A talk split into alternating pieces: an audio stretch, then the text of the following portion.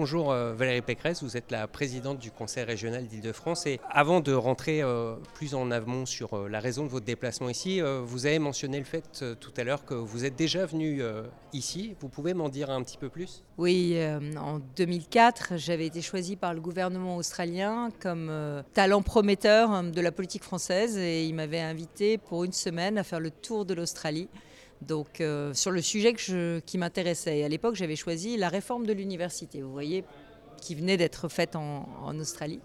Euh, et, donc j'avais pu euh, avoir le privilège pendant une semaine de visiter Sydney, Melbourne, Canberra, Brisbane. Et c'était resté un, souvenir très fortement gravé dans mon cœur et dans, mon esprit. Et j'en ai gardé l'idée que il n'y avait aucune fatalité à ce que l'Australie soit autant reliée à la Grande-Bretagne et qu'il y avait vraiment une proximité extraordinaire entre les Australiens et les Français. Alors, on est quand même assez loin de la zone de couverture du Pass Navigo. Euh, qu'est-ce que vous faites si loin d'ici? Vous savez que la région a comme compétence euh, le développement économique, l'innovation et aussi le tourisme.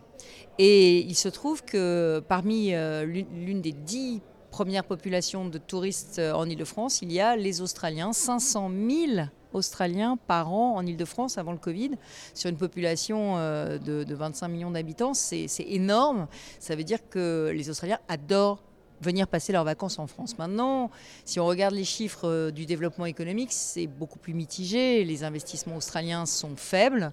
Euh, la France n'est pas considérée comme un très grand partenaire économique parce que Londres a, tout absorbé. Mais il y a eu un événement, euh, très important ces dernières années, c'est le Brexit, qui change la donne parce que la grande rivale de Londres en Europe, c'est Paris, la seule capitale globale en Europe après Londres, c'est Paris. Euh, et, Paris est maintenant la seule capitale globale dans l'Union européenne. Donc un grand nombre des investisseurs qui euh, ont choisi d'aller à Londres ont besoin de relocaliser au moins une partie de leur activité euh, en Union européenne. Et c'est pour ça que je veux attirer les investisseurs australiens à Paris, dans la finance, dans la tech, mais aussi dans la santé, mais aussi dans l'énergie on va revenir là-dessus, euh, mais je voulais d'abord reparler euh, du tourisme. Euh, vous le disiez, les Australiens, c'est un contingent très important pour, la France et la région parisienne en particulier. Les frontières ici ont été fermées pendant deux ans avec le Covid et j'ai cru comprendre que bah, qu'ils n'étaient pas vraiment de retour pour l'instant et revenaient pas beaucoup. du coup, notamment la Coupe du Monde de rugby, vous misez vraiment beaucoup dessus? Absolument.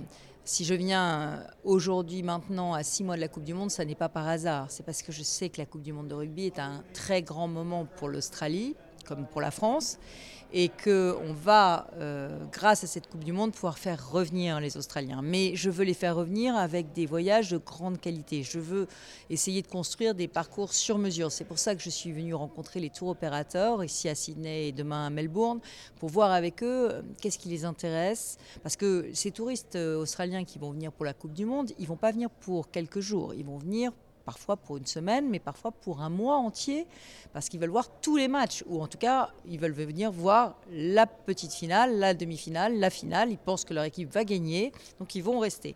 Et, mais ils ne vont pas rester à Paris forcément pendant un mois.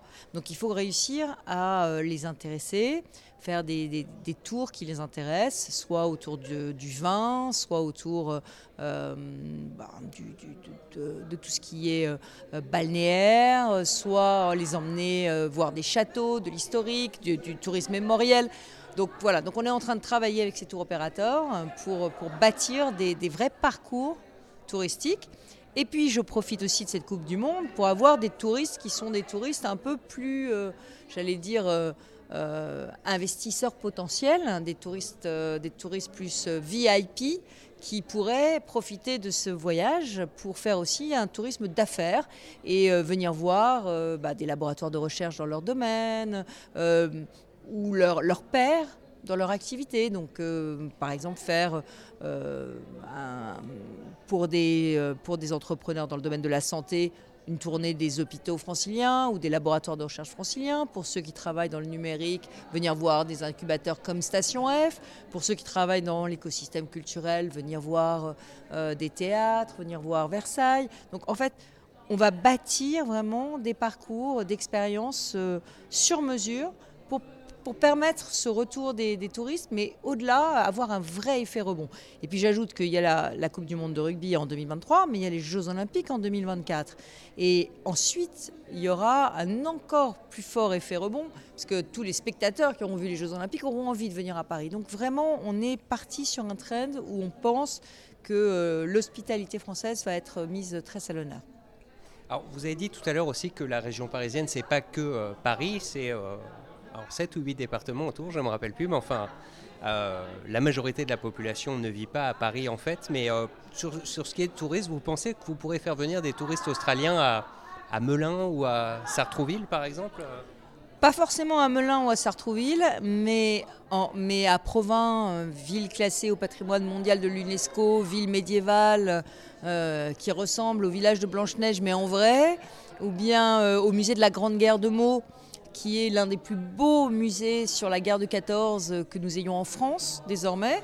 Et, pour des Australiens dont l'identité s'est forgée justement sur cette défense euh, de, de, la liberté en Europe dans, la Première Guerre mondiale, oui. Mais c'est des sites qu'il faut faire découvrir. Parce que je ne suis pas sûre que Meaux soit très connu à Sydney, à Melbourne, je ne suis pas sûre que Provins soit très connu. Or, ce sont des sites qui reçoivent des centaines de milliers de visiteurs par an, français, donc euh, il y a beaucoup de communication à faire sur ces lieux.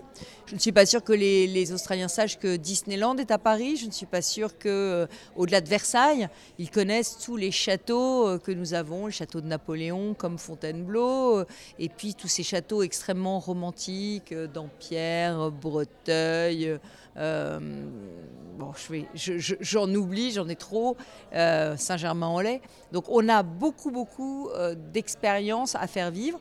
Euh, ce matin, j'ai rencontré des croisiéristes, mais on peut aussi organiser aussi des croisières sur la Seine, euh, la croisière des impressionnistes, Paris-Normandie, jusqu'à Honfleur. Donc c'est des choses qu'on peut tout à fait organiser.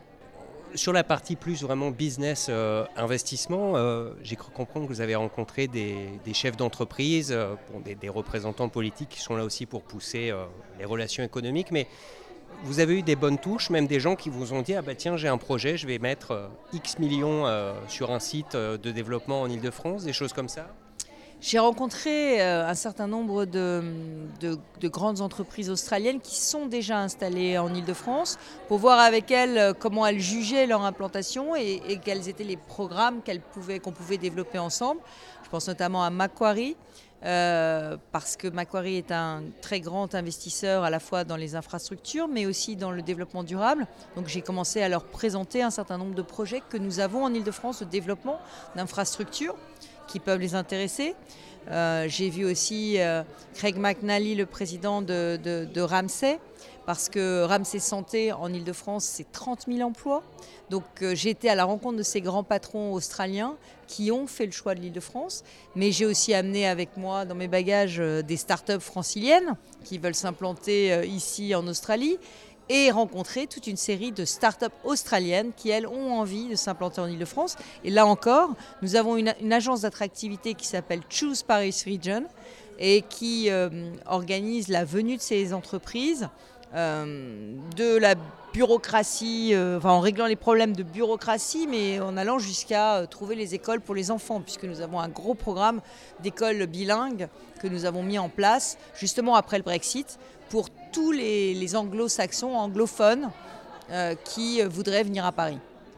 Une dernière question, vous verrez à Melbourne c'est beaucoup mieux, mais je ne sais pas si vous avez l'occasion de voir à Sydney, mais en termes de transport public, c'est vraiment pas extraordinaire. Il y a des pans entiers de la ville qui ne sont pas desservis par le train. Les bus ne euh, bah, passent pas très fréquemment.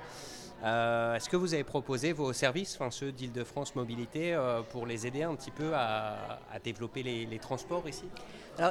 Il se trouve qu'on a une chance, c'est que la ministre des Transports du New South Wales, Nathalie Ward, est aussi la présidente du groupe d'amitié France-Australie. Donc euh, elle est euh, très mobilisée, mais j'ai eu la surprise de voir que bien qu'elle connaisse la France par cœur, elle n'était pas au courant des projets du Grand Paris, qui sont euh, le doublement des kilomètres de métro en Ile-de-France dans les dix ans qui viennent.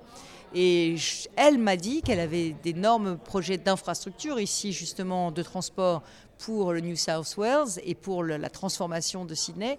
Donc il y a effectivement vraiment quelque chose à faire ensemble On a déjà des entreprises françaises très performantes, Alstom, Transdev, qui sont très présentes ici en Australie.